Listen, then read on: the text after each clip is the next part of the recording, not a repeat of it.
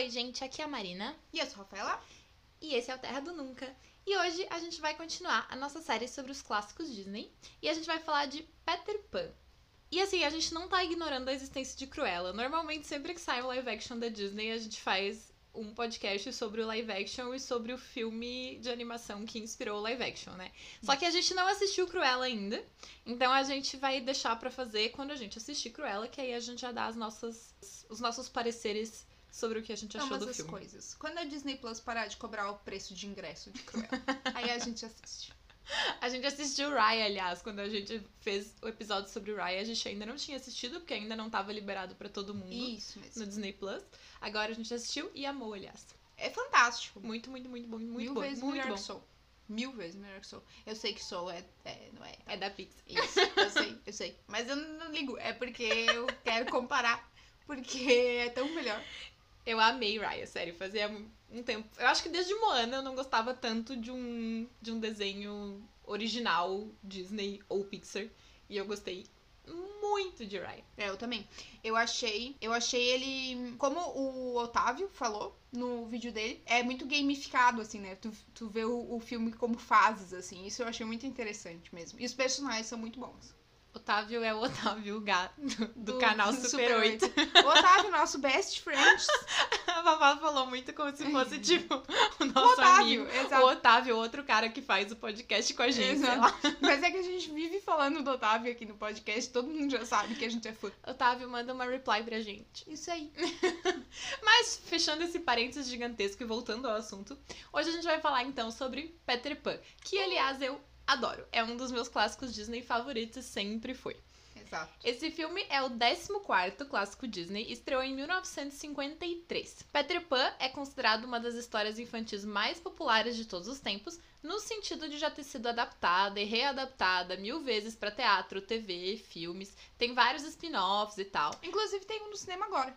Mesmo, Peter é com a... Alice. Aham, é com a Uhum. Angelina Jolie, né? Com a Angelina Jolie, é como se fosse a história de vida do Peter Pan antes dele virar o Peter Pan. Viu? Então, como eu disse, é uma história que já foi adaptada e readaptada e reimaginada diversas vezes para diversas mídias. Mas claro que aqui no podcast a gente vai focar na versão original, né, na peça de teatro original e na versão da Disney. Então, a história do Peter Pan teve origem lá numa peça de teatro, como a gente disse, que se chamava The Boy Who Wouldn't Grow Up.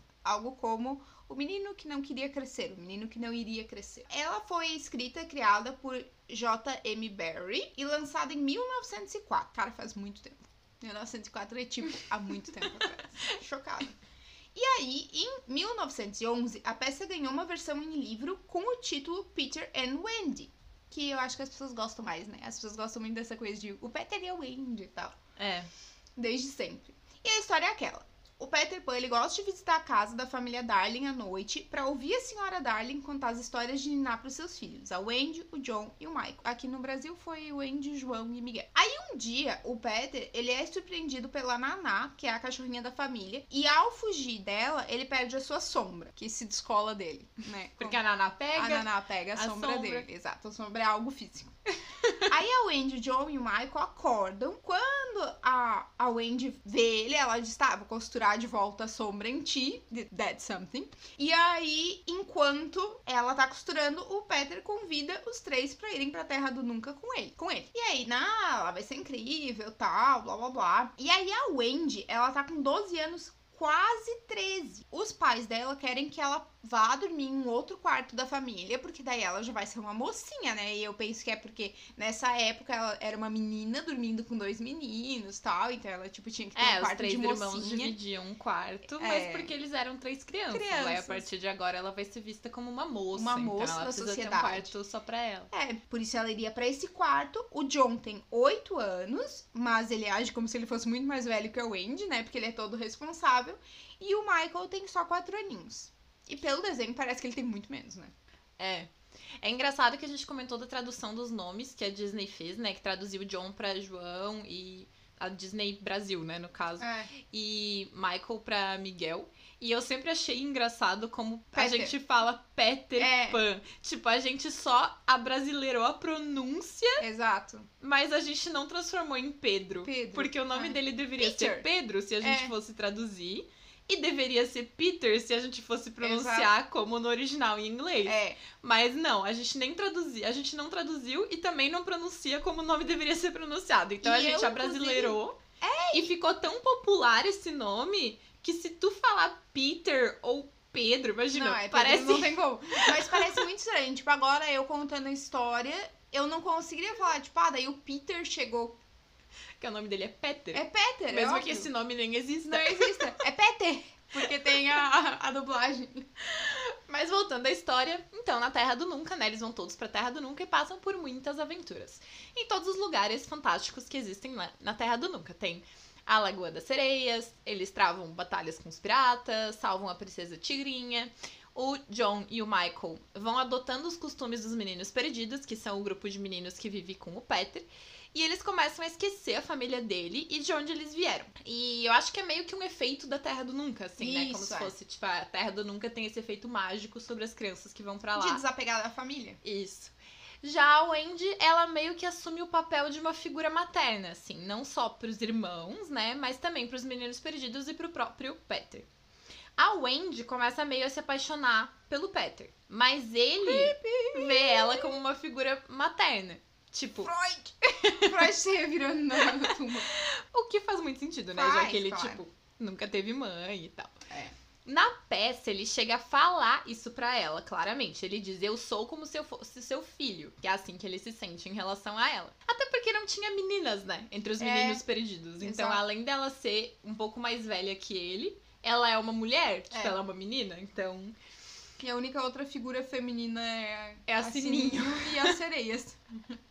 a Sininho também é o nome traduzido. Eles É. não deixaram como Tinkerbell, eles traduziram pra Sininho. Que é uma boa tradução, aliás. Isso, isso. No final, então, enquanto os irmãos Darling são raptados pelo Capitão Gancho, a Sininho, que a gente tava falando agora, que também é apaixonada pelo Peter, ela bebe um veneno destinado a ele, né, pra, tipo, salvar ele de morrer. Na peça original, essa é uma das partes mais famosas, porque a Sininho fala que ela poderia se recuperar desse veneno se as crianças do mundo acreditassem em fadas. E aí o Peter pede que as crianças que estão na plateia do teatro, né, batam palmas caso acreditem em fadas. Então essa é uma parte bem forte, assim, e bem representativa da peça. Mas claro que a Disney não tinha muito como representar isso no desenho, então É. eles tiraram, né? Mas isso é uma. Quem assistiu a peça no teatro fala que essa é uma das partes mais, mais assim, marcantes mesmo. É de quando o Peter começa a pedir para as crianças que estão na plateia baterem palma caso elas acreditem em fadas, pra poder salvar a Sininho do veneno. E tem aquela, aquele filme que tem o Peter Pan e a Wendy que ele fica, né? I do believe in fairies. É, I eles do. ficam repetindo do. que acreditam em fadas e daí É. todo mundo na ilha, não sei o Isso. que, começa a repetir. Magicamente, que acredita em fadas. É. Mas esse filme a gente vai falar mais dele no final, mas esse filme não é da Disney, tá, gente? Eu sei. Essa, essa adaptação live action não é da Porque Disney. me lembrou a parte. Aí então, no final, o Peter consegue derrotar o Capitão Gancho e usando o navio dele, ele leva as crianças de volta pro seu lar na Inglaterra. Mas os pais dos meninos, do- dos Darling, né, adotam todos os meninos perdidos. Só que o Peter, ele não fica, ele decide voltar pra Terra do Nunca. O que é meio triste, né? A gente vê a parte triste do desenho. Mas a senhora Darling promete deixar que a Wendy vai passar uma semana por ano com o Peter. Aí depois que a Wendy cresce, quem vai é a filha dela, a Jane. Eu ia dizer Jane, mas aí ia ser mais um nome que eu ia adaptar pro português. A Jane. E aí depois, quando a Jane cresce, quem vai é a filha Margaret. Então, assim, é uma tradição de família, entendeu? A menina que nasce tem que ir passar uma semana por ano com o Peter na Terra É, do Nunca. cuidando do, do Peter. do filho. ele. É, do filho. Então, acaba sendo isso mesmo, assim. É, no finalzinho, a peça fala que quando a Margaret crescer, ela vai ter uma filha e vai ser a vez dela ser a mãe do Peter. Então, realmente fica essa ideia de que a Wendy representou uma mãe pra ele. E aí, de vez em quando, uma vez no ano, ele tinha chance de ficar com a mãe dele um pouquinho. Essa ligação materna da Wendy com o Peter é considerada uma das coisas mais inteligentes e profundas da peça, assim. Porque tem toda uma implicação psicológica do que o Peter é, representa pra ele, assim, né? Tipo, ele nunca quer crescer e aí ele quer evitar as responsabilidades da vida e tal. E existe, inclusive, uma síndrome psicológica que se chama assim, é síndrome de Peter Pan, é um, é um termo psiquiátrico. E outra. É, porque por isso que ele escolhe não ser adotado pelos Darling. Isso, né? porque ele não quer crescer, ele tem pânico de É, pensar em virar adulto. Então é uma coisa bem assim. Pra se pensar assim, não é uma coisa bonitinha, tipo, ah, que fofo, ele continua sendo Peter, Peter Pan pra sempre. É tipo, O que que leva ele a não querer é, crescer? ele tá evitando a todo custo crescer. Ele prefere voltar pra Terra do Nunca sozinho Uhum, sem do que Andy. ficar com a Wendy, com todos os meninos perdidos que já eram amigos dele há sei lá quanto tempo. E olha quantas gerações ele É, fica. E ter que encarar a vida adulta, né? Exato.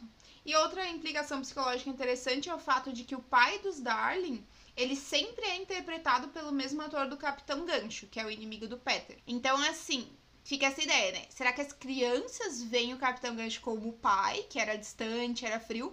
Ou será que o Peter vê o Capitão Gancho como pai porque sabe que é pra ele que ele vai ter que devolver as crianças? É, eu acho que é as duas coisas, né? É. Porque no as crianças quando vão pra Terra do Nunca, elas estão meio brigadas com Então, o pai. É. Então, elas poderiam ver o vilão como o pai O delas, pai, uhum. porque elas estão bravas com ele e tudo mais. Ou poderia ser o contrário, tipo, a, a gente tá vendo a visão do Peter, que ele vê o pai das crianças como vilão, porque no final das- da, da, da história as crianças vão voltar pra ele e ele vai ficar sozinho na Terra do Nunca. Então eu acho É. muito interessante isso. Que, assim, no, no desenho da Disney eles não têm o mesmo rosto, né? Eles têm, É. eles têm fisionomias diferentes. Exato. Mas sempre nas peças de teatro eles são interpretados pelo mesmo ator. E nesse live action que a gente comentou, eles também são interpretados pelo mesmo ator. É. Dizem que a inspiração pra criação do Peter, o personagem, ele veio em parte do irmão mais velho do, do Barry, né? Do autor do, do- da peça, que morreu acidentalmente enquanto pati- patinava no gelo aos 13 anos de idade. E a mãe do Barry sempre dizia que já que morreu tão jovem, o David, que era, né, o irmão mais velho do Barry, seria um menino pra sempre. Né, na, na imaginação triste. dela e tudo É. mais. Aí, a outra inspiração foi aquela contada no filme Em Busca da Terra do Nunca, com o Johnny Depp e a Kate Winslet. Que é o seguinte, que aconteceu de verdade isso, né? O Barry tinha uma amiga, a Sylvia Llewellyn Davis, que era viúva e tinha três filhos. E ele sempre contava histórias pra eles, pros, pros filhos dessa amiga dele, que era viúva. E o mais novinho se chamava Peter. Peter. Pedro. Peter. Esse nome aí. Quando a mãe dos meninos morreu, essa viúva, ela morreu de câncer, como também é mostrado no filme, né? Que ela era doente e tudo mais. O Barry foi nomeado co-tutor deles, apesar de nunca ter adotado eles oficialmente, assim. Mas eu acho que o fato de ele ter sido nomeado co-tutor mostra como eles eram realmente bem próximos. Muito próximo. Uma outra coisa interessante é que em 1929, o Barry doou todos os direitos auto- autorais de Peter Pan pro Great Ormond Street Hospital, um hospital londrino para crianças. Tipo, ele doou para sempre os direitos autorais da peça para esse hospital. Ou seja, sempre que alguém ensinava uma produção da peça ou comprava um exemplar do livro, quem ganhava o dinheiro não era o Barry, e sim esse hospital. É, o que é muito legal, né? Porque, tipo, é, é como a gente comentou na, no da Alice, que é muito fazer o negócio pelas crianças, né? Parece que es- esses autores, muitas vezes, eles criavam as histórias para as crianças e queriam devolver isso de alguma forma para as É, crianças. eles eram certamente pessoas que gostavam muito de crianças. É. né? Tipo, olha o Barry, ele tinha essa relação super próxima com três meninos que nem eram filhos dele. Exato. Aí depois ele vai e cria um negócio que ele poderia estar ganhando dinheiro e ele doa esse dinheiro para um hospital Um que cuida de hospital. crianças. É. Então, o autor da Alice também tinha muito isso, né? A gente comentou no podcast isso dessa É. de gostar muito de, Se de importar crianças se as tal. crianças estão gostando. E o próprio Walt história. Disney tinha muito isso. É, verdade. Acho que quem cria boas coisas pra crianças. E aí, uma curiosidade é que a aparência do Peter nunca foi descrita em detalhes pelo Barry. Ele preferiu deixar a cargo da imaginação das pessoas.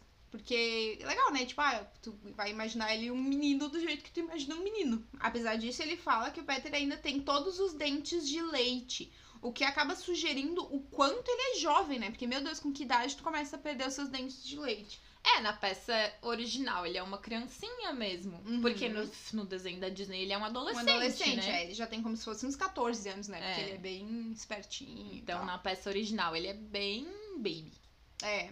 E ele é descrito como bonito, com um sorriso muito bonito, e vestido com roupa feita de folhas e teias de aranha. Nas peças, ele é tradicionalmente interpretado por uma mulher adulta que seja bem pequena. Então, Podia ser interpretado por ti. podia. Eu de Peter Pan. Quem tá ouvindo não sabe a altura que tu tem, mas assim, Eu sou bem pequena. ela é bem pequena. A gente foi andar a cavalo e eu não alcançava a barriga do cavalo pra chutar ele. Nesse nível. Mas aí, na versão da Disney, então, ele tem orelhas pontudas de elfo, talvez pra acentuar o caráter dele como um personagem de fantasia, né? Que tem toda essa coisa que lá tem as fadas, tem as sereias e tal. Ele voa. Ele voa, né? E a personalidade dele exagera todas as características que são tradicionalmente associadas às crianças. Tipo, ele é muito autoconfiante, ele é descuidado, ele é um pouco arrogante, egoísta às vezes, ele é extremamente sincero, esquecido, aventureiro, que são todas as coisas que a gente vai aprendendo a não ser quando a gente vai Exato. crescendo, a gente vai aprendendo com a sociedade, né? E num trecho do livro original, o Barry descreve que o Peter fugiu dos seus pais quando era muito pequeno. E quando voltou, um tempo depois, viu que seus pais tinham tido outro bebê. Aí ele achou que isso era um sinal de que eles já tinham se esquecido dele e decidiu nunca mais voltar.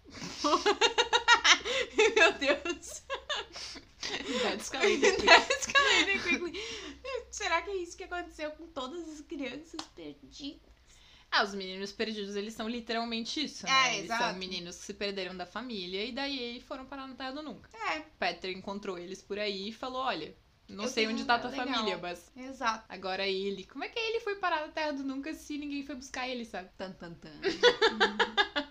um dia ele pulou e foi parar lá. Como eu falei, né, os direitos autorais de Peter Pan são do, do tal do hospital, né, do Great Ormond Street Hospital. Então, a Disney teve que comprar os esses direitos autorais pra poder fazer o filme. Teve que entrar num acordo com esse hospital. E eles ficaram tentando fazer esse acordo desde 1935. Lembram que a gente falou que o filme é de 53?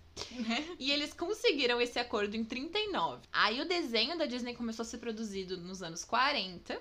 E a ideia original era lançar ele logo depois de Bambi. Mas, como a gente já explicou, né, em outras ocasiões, o projeto acabou sendo adiado depois do início da Segunda Guerra Mundial, que foi uma época muito, muito complicada e muito difícil pra Disney. A Disney adiou praticamente todos os projetos grandes deles, assim, de longas metragens e tudo mais. Então, por isso que Peter Pan acabou sendo adiado aí mais uma década apenas. Será que daqui a 20 anos, 30, sei lá, tipo, os nossos netos. Porra, 20 anos netos. eu hein? não tenho nem filho ainda. Não, tá. As outras pessoas vão fazer um podcast falando isso, tipo, da pandemia. Ah, nessa época a Disney teve que adiar todo Ah, óbvio! Vão né? falar de Raya, vão falar de Soul. Todos esses foram lançados, mas foram adiados É, várias vezes. Exato. Ou foram para. Era pra sair no cinema, mas foi pro streaming. Ou... É, mas isso, isso já entrou pra história da Disney, né? Como, como É. a gente comenta a Segunda Guerra Mundial. Peter Pan ainda foi produzido pelo Walt Disney em pessoa, né? E ele foi o último filme em que todos os Nine Old Men da Disney trabalharam juntos. Os Nine Old Men, a gente também já falou por aqui, mas quem Já. nunca ouviu falar, eles eram um grupo de nove homens que foram os animadores e produtores que estavam na Disney desde o começo. Então, tipo, desde o dia 1, desde o primeiro longa-metragem da Disney, desde Branca de Neve, eles já estavam na Disney. Então, os Nine Old Men, eles eram isso, os primeiros animadores e produtores da Disney e também os caras que trabalharam com o Walt Disney em pessoa. Então, esse foi o último filme em que todos eles trabalharam juntos. Também foi o último filme da Disney a ser lançado pela distribuidora RKO, porque no mesmo ano a Disney criou a sua própria distribuidora. Isso porque a Disney é assim, né? Vocês já perceberam que ao longo das décadas a Disney foi cada vez mais ou comprando as empresas com quem ela trabalhava ou criando empresas que substituíam essas outras empresas com quem ela trabalhava. Eu vou fazer o meu próprio. É, a Disney desde sempre quis ser, tipo, independente É, e exato. dominar todas as etapas Ah, a do gente processo. precisa de uma distribuidora? Vamos criar uma. A gente Exato. precisa de uma coisa que filma, a gente cria. a gente- Tudo isso. Essa distribuidora é a Buena Vista Distribution. Então, quando vocês virem por aí que tem uma distribuidora com esse nome, é a Disney, gente. Só que esse é o nome de distribuidora É. da Disney. Peter Pan se tornou a maior bilheteria de 1953. Todos os personagens foram interpretados por atores como referência pros desenhistas. Inclusive a Sininho, mesmo sendo uma pitiquinha e não tendo falas. Aí ela não tem dubladora, né? Mas ela tinha uma grande expressão corporal. Então É, ela... porque às vezes os atores de referência são os próprios dubladores dos personagens, né? Mas É. no caso dela, ela não tinha dubladora, mas tinha uma atriz de referência. É. O dublador do Sr. Darling é o Hans Conried. Que é o mesmo do Capitão Gancho, como era com as peças de teatro que a gente comentou. O Peter foi dublado pelo Bob Driscoll, que trabalhou em outros filmes menores da Disney. E a Wendy pela Catherine Belmont, que dublou Alice em Alice no País das Maravilhas. O Bill Thompson, que dublou o Mr. Smith, também apareceu em Alice no País das Maravilhas, A Dama e o Vagabundo, A Bela Adormecida e Aristogatas. Ele é o coelho branco, o Dodô, o Joca, o Bu e o rei Hubert, o pai do príncipe Philip. Tem a voz muito fofa, realmente. Todos os fofinhos. E aí, os meninos perdidos acabaram ganhando nomes, roupas e personalidades individuais, como a Disney faz sempre, né? Como fez com os anões da, da Branca de Neve. Nunca é tipo aleatório. Os ratinhos da Cinderela. É, Eles sempre têm nome e personalidade. porque às vezes a Disney pega algum conteúdo original que tem um grupo meio homogêneo de personagens, assim. Tipo, estes são os sete anões. E É. eles são, tipo, sete anões genéricos. Mas a Disney sabe que para as pessoas gostarem de um personagem, ele tem que ter personalidade. Ele Exato. tem, tipo, ter coisas de que vão fazer as pessoas lembrarem deles, falas que as pessoas vão associar com ele. Sim, e daí, tipo, ah, eu sou muito parecido com o fulano. Exato. Então a Disney tal. sempre tenta dar personalidades bem definidas pros personagens, mesmo que eles façam parte de um grupinho, sabe? Exatamente. Então, os meninos perdidos, alguns eles ganharam todos os nomes e a gente diferencia eles geralmente pela roupinha, né? Então, tipo, o Slightly, ele aí tá sempre vestidinho de raposa, o Cubby fica vestido de urso, o Nibs é o que se veste de coelho, Toddles é o que se veste de gambá, e aí tem os gêmeos que são vestidos de guaxinim. Eu lembro deles, eles giram assim, ficam muito fofos. e o Toddles é mudo, é verdade. Ele é o que bate nos outros. Eles todos se batem, né? Eu acho isso sensacional, que não era politicamente correto ainda, daí eles ficam se batendo. Eles são meio agressivos. Então, como a gente já falou no, no podcast sobre Alice, né? Alice no País das Maravilhas, algumas músicas de Alice foram. Assim, algumas músicas que foram escritas pro filme de Alice acabaram não sendo utilizadas, e aí elas foram readaptadas e utilizadas aqui em Peter Pan. Então, claro, elas tiveram a letra mudada, né? Mas ali a, a melodia já tinha sido composta pra, pra Alice. Então, a música do Crocodilo é uma delas. E a mais famosa, The Second Star to the Right, que é aquela música que fala sobre ir para a Terra do Nunca, né? Muito Isso. você vai gostar quando o Peter te levar. Nessa hora eles falam Peter, e eu lembro disso É. quando eu era criança, e eu ficava assim, por que que eles falam Peter? Tá errado, porque quando eu não falava inglês, né, quando eu era criança. e aí eu, tipo, eu achava muito esquisito, porque eles falavam muito, você vai gostar quando o Peter te levar? Mas é Peter! eles deviam ter combinado isso aí, a dublagem da música e a dublagem dos personagens. Ai, mas essa música é tão linda, eu gosto É. muito dela. Tanto em inglês quanto em português. Em 2002, a Disney lançou uma continuação chamada Peter Pan de Volta à Terra do Nunca. E em 2008 foi lançado o primeiro de uma série de filmes focados na Sininho. Então foi uma série spin-off, né? Baseado numa série de livros feitos sobre a Sininho e sobre as amigas fadas dela, intitulados Disney Fairies. Então isso virou uma franquia nova, né? A- Sim. Assim como tem a franquia Disney Princess, a Disney aproveitou a popularidade da Sininho pra transformar, criar uma nova franquia aí pra ganhar Fez dinheiro. bastante sucesso, né? Uhum. E ela é mais voltada pra crianças bem crianças, Uhum. assim, né? Então menininhas bem novinhas. É, tipo, 5, 6 anos. Não que meninos não possam gostar, né? Pelo amor de Deus. Mas eu digo assim que o público-alvo original É, da Disney foi A idade de 5, 6 anos. meninas muito jovens. É. Os parques da Disney em Orlando, na Califórnia, em Paris e em Tóquio, todos têm rides inspirados em Peter Pan, que é uma ride, né, uma atração bem popular chamada Peter Pan's Flight. E outros dois filmes bem famosos inspirados nessa história, né, que a gente falou que a gente ia dar uma citada neles, apesar de eles não serem da Disney. Justamente a gente tá citando pra dizer que eles não são da Disney, porque muita gente É, acha que são aham. são Hulk, A Volta do Capitão Gancho, e esse filme que a gente tava falando, esse live action que se chama simplesmente Peter Pan. Então, o Hulk, A Volta do Capitão Gancho, é de 1991, dirigido pelo Steven Spielberg e protagonizado pelo Robin Williams. E você já viu na sessão da tarde? Eu ia dizer isso. Eu acho que eu nunca sentei pra ver esse filme inteiro. É, nem eu. Mas eu já vi várias cenas É. aleatórias dele, de tantas vezes que ele já passou na TV. Nossa.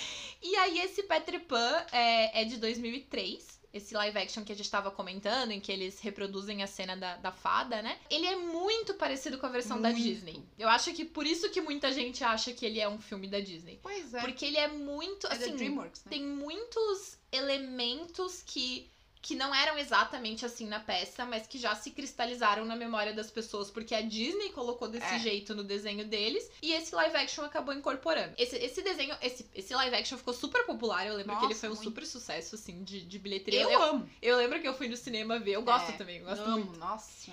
E ele tem o Jason Isaacs no papel de Capitão Gancho e Sr. Darling, né? E eu amo o Jason Isaacs. Ah, é Qualquer fantástico. oportunidade que eu tiver de falar bem do Jason Isaacs, eu vou falar bem do Pra Jason quem não sabe, ele é o Lúcio Malfoy de Harry Potter. Ele é o Lucy Malfoy e ele é maravilhoso. Ele que é uma homem. pessoa incrível, realmente.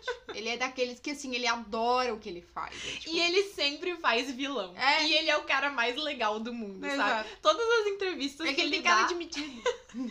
todas as entrevistas que ele dá, ele é super legal, super empolgado, super simpático. Ele é palhaço, ele não se importa das Exato. pessoas, tipo, ele sempre participa das coisas de Harry Potter, super animado e, Uhum. tipo, interpretando Lúcio Malfoy, não sei o que e tal. Esses dias rolou uma live e ele mostrou que ele ainda tem guardado em casa aquela bengala do, Ah, do. Lúcio. Ele disse que ele que pediu pro Lúcio ter o cabelo comprido. Ter o cabelo comprido, né? aham. Que ele achava o máximo. Que ele então- disse que ele tinha que ter um cabelo de mago? O que, que era aquilo? E ele ia Exato. ter um cabelo normal? Claro que não. E ele é fantástico. E aí tá ali. Pelo, o Capitão Gancho, pelo menos, é um vilão mais cômico, assim, É. e tal, né? Mas Uhum. continua sendo vilão. É, e tem toda aquela cena no final que a Disney que eternizou lá com o Hulk é bacalhau, bacalhau. E eles fazem isso, né? Só que eles fazem feio, velho e acabado. É, ele fala, o que é "Feio, mentira. velho." Jason Isaacs não é Nossa, feio, Jason não é acabado. Super daddy. Arrasa pra caramba. Mas, ai, gente, eu amo tanto esse filme. Poderia fazer um podcast só falando disso, mas não é da Disney. E o menino é muito bom, né? O menino que faz o... O Peter Pan. O Peter Pan. Aham. Eu- A Wendy também, né? Sei lá se ele fez alguma outra coisa na vida dele, mas eu acho que ele combinou muito como, É. como Peter Pan. Ele é muito bom. Ele é, claro, né? Tem que ser mais velho do que o Peter seria na, Na peça, peça. Mas é muito. Ele é muito bom. Eu amo. E esse filme tem o fator Piratas do Caribe, né? Ele tem uma cena de sereia incrível. Então ele sempre vai ganhar meu coração. Porque eu amo sereias, né, gente? Daí eu fico muito triste quando as pessoas, tipo, cagam no pau na hora de fazer sereias. Inclusive Disney. Vamos tomar cuidado aí. Com Pequena Sereia. que pode ser que vocês arruinem a minha relação com vocês. Tenho medo desse filme. Tenho medo, tenho medo. Mas, fecha o parênteses aí dos filmes que são referência a Peter Pan, que não são da Disney. A gente tem que voltar pro desenho da Disney. Que teve uma polêmica em torno dele, que foi a maneira como a Disney retratou os nativos norte-americanos. Que eles no filme chamam como índios. Que já não é muito legal. Chamar os indígenas nativos norte-americanos de índios não é muito politicamente correto. E eles são retratados como selvagens, violentos e falam de um jeito bem estereotipados. Além do que, eles são chamados de pele vermelha pelos outros personagens. Então, assim, gente, não é muito bom, não é muito legal. E assim, apesar de que tem uma pequena desculpa que eu forneço à Disney, que eles falam que era uma brincadeira, né? Ah, a gente sempre faz essa brincadeira com eles, tal, de raptar os meninos. E aí, tipo, ah, quem é que vence? Sim, O Joe os, explica. Os, os, os indígenas, eles não são realmente violentos e sequestram Isso, os, os meninos perdidos e tal. É tipo, é uma brincadeira. É. Eles se sequestram mutuamente Isso, exato. e tudo mais. Aí nessa hora do desenho, os indígenas estão bravos porque o Capitão Hulk sequestrou a tigrinha, que é a princesa, e aí eles estão, eles levam mais a sério. Mas assim, isso não é desculpa, né? Porque eles se retrataram de um jeito bem feio, assim. E inclusive tem. Eles fumam cachimbo, passam pras crianças, né? É, mas hoje em dia na Disney Plus, quando você acessa, tem aquele disclaimerzinho no começo dizendo que nessa É. época era retratado assim, mesmo que ainda não fosse legal e tal. É que assim, tem du- duas coisas, né? A primeira é, isso já tava na peça, não foi uma coisa que É. a Disney inventou, né? Quem, quem retratou os, os nativos norte-americanos desse jeito foi o Barry quando ele escreveu a peça de teatro. Em 1900. em 1900. Então pensa como era o pensamento da sociedade, Branca. exato, sobre É. nativos norte-americanos, sabe? Lógico. Tipo, então era uma coisa mu- assim, é muito difícil tu pegar esse pensamento de 1900 e tentar julgar ele sob a luz de 2021, sabe? A gente sabe que tá errado, a gente sabe que é tosco, a gente sabe, a gente sabe que se a Disney fosse fazer o Peter Pan hoje, Nossa, ela não faria tirar. desse jeito, Lógico. por mais que estivesse na peça, né? Por É. mais que estivesse na peça, ela ia pegar e dizer, não, essa parte aqui a gente vai ter que mudar, a gente vai ter que adaptar, enfim, a gente vai fazer de outro era jeito. 1950 ainda. Mas em 1950, né, ainda não se pensava nisso. Mas é exatamente isso. Hoje em dia, quando tu acessa o filme no Disney Plus, aparece um aviso antes, falando todo esse contexto que a gente tá falando aqui, dizendo. E inclusive diz assim, eu não lembro exatamente o texto, mas fala que esses conceitos, né, essas representações Já eram errados. eram erradas É. naquela época e continuam sendo hoje. Então, tipo, É, o que era errado era o pensamento das pessoas, né? Tipo, o que era, assim, não é que naquela época estivesse certo e É, agora óbvio. tá errado. É. É. tipo, já tava errado, mas as pessoas não falavam sobre isso, né? Então, Exato. eu acho que é legal que a Disney faça esse, esse reconhecimento, assim, de É. que, tipo, tem alguma coisa nesse filme que não deveria ter sido feita desse jeito. Mas acho que é ok deixar lá, sabe? Até pra gente. Até pra rolar essa discussão, até pras pessoas, Sim. tipo, prestarem atenção nesse tipo de coisa, sabe? Em vez de só tirar o filme do ar ou. Pois é. Eu acho que, cara, pior. Não, pior não. Pior não, porque foi ruim. Mas ruim também é aquele outro filme lá do Hulk que eles fizeram uma tigrinha branca. Pra mim aquilo lá é mais cruel. É tipo, porra, que merda, velho. Foi, sei lá, Sim, cinco anos atrás. É que esse filme é muito ruim de modo Esse filme é né? muito ruim. Porra, eles colocaram a cara, cara de Levine lá como seria. É uma bosta. Mas assim, É, esse filme é bem. tigrinha branca, loira, que ódio que dá. Meu Deus do céu. É, esse filme também não é da Disney. Graças pra- a Deus, né? Meu Deus. Já que a gente destacou que os filmes bons não eram da Disney, vamos deixar claro que esse filme é ruim. Bosta também. Também não é da Disney. Podia, né? Será que vai rolar?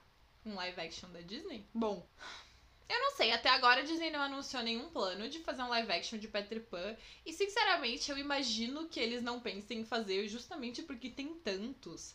é. Tipo, a Disney deve pensar assim, cara, a gente tem tantos filmes aí que são só nossos, É. sabe? Que ninguém, não tem outra pessoa que vai fazer a versão live action Exato. desse filme. Então, tipo, vamos investir nesses e não no Peter Pan, que já tem trocentos. E se parar pra pensar, esse filme, tá, tudo bem. 16 anos é bastante tempo, mas não é tanto tempo se tu pensar em termos cinematográficos, sabe? o de Se a, 2003. é, É. se a última versão live action tivesse saído assim, em 1970, É. aí talvez a Disney falasse, ah, vamos fazer e tal, mas faz nem 20 anos, Já tinha sabe? efeitos É, legais. Então tal. eu acho que por agora não. Aí amanhã a Disney Peter Pan. anuncia live action. É, é bem a cara deles. Mas assim, ó, eu ia gostar, porque eu, Eu ia queria gostar também. ver uma versão live action, né, feita pela Disney. Eu acho que seria uma forma deles se retratarem aí com essa situação. É, eles podiam fazer feia. uma, uma cena digna pros, pros nativos norte-americanos retratados no filme. Contratar atores nativos norte-americanos, por favor, pra fazer. Bem interessante. É. E podiam chamar o Jason Isaacs pra fazer o Ah, Capitão sim. Gancho. Podia chamar o Jason Isaacs pra fazer o Peter Pan. Podia pra fazer a Sininho. Podia fazer qualquer coisa. E uma curiosidade. Não vai interessar ninguém, mas eu vou falar. É que quando eu era criança, uma vez, eu li que o rosto da, da Sininho tinha sido parcialmente inspirado pela Marilyn Monroe. Eu não sabia quem era Marilyn Monroe na época, porque né, eu era bem criança. E aí eu fui atrás, e daí hoje em dia eu sou super apaixonada pela Marilyn Monroe. Então, Olha só. a primeira vez que eu pensei, quem é Marilyn Monroe? Foi por causa da Sininho. Eu nem sei se essa informação é verdadeira, provavelmente é mentira. Sininho influencer. Exato. Beleza, galera, vamos encerrando por hoje. Ficamos aí na torcida de que se um dia a Disney fizer um live action de Peter Pan, ela faça direito. Seja bom. E nosso plano é que o próximo podcast seja sobre Cruella e sobre 101 Dálmatas, né? Isso. Que aí a gente já vai falar sobre o livro que inspirou a animação, sobre a animação e sobre os live actions que já foram feitos e sobre Cruella, que é a É. nova versão. Todo mundo tá apaixonado, né? Sim, tá tendo muitos elogios pra esse filme. Eu tenho um pouco de medo E tem muita assim. gente falando que é o melhor live action da Disney até agora. Ah, tá. e eu quero ver. ver. se vai ser melhor que Aladdin, que é o meu favorito até Eu agora. duvido um pouco. Mas tá, tudo bem, beleza. É que assim, também, é, eu não gosto de 101 Dálmatas. Então, os sapatos não são muito Mas é que a difíceis história de não fazer. tem nada a ver, né? É, exatamente. Mas, tipo, ah, é muito fácil ser o melhor quando o desenho original não é tão bom. Tipo, o Aladdin, olha só, é de um dos melhores desenhos da Disney. O melhor desenho da Disney. Um dos milhares de então, né? Mas eu tô bem curiosa pra assistir. A gente vai assistir em breve, vai vir aqui comentar com vocês as nossas opiniões, que foda-se as nossas opiniões, mas a gente quer dar. e é isso. E é isso aí, galera. Até a próxima, então. Até!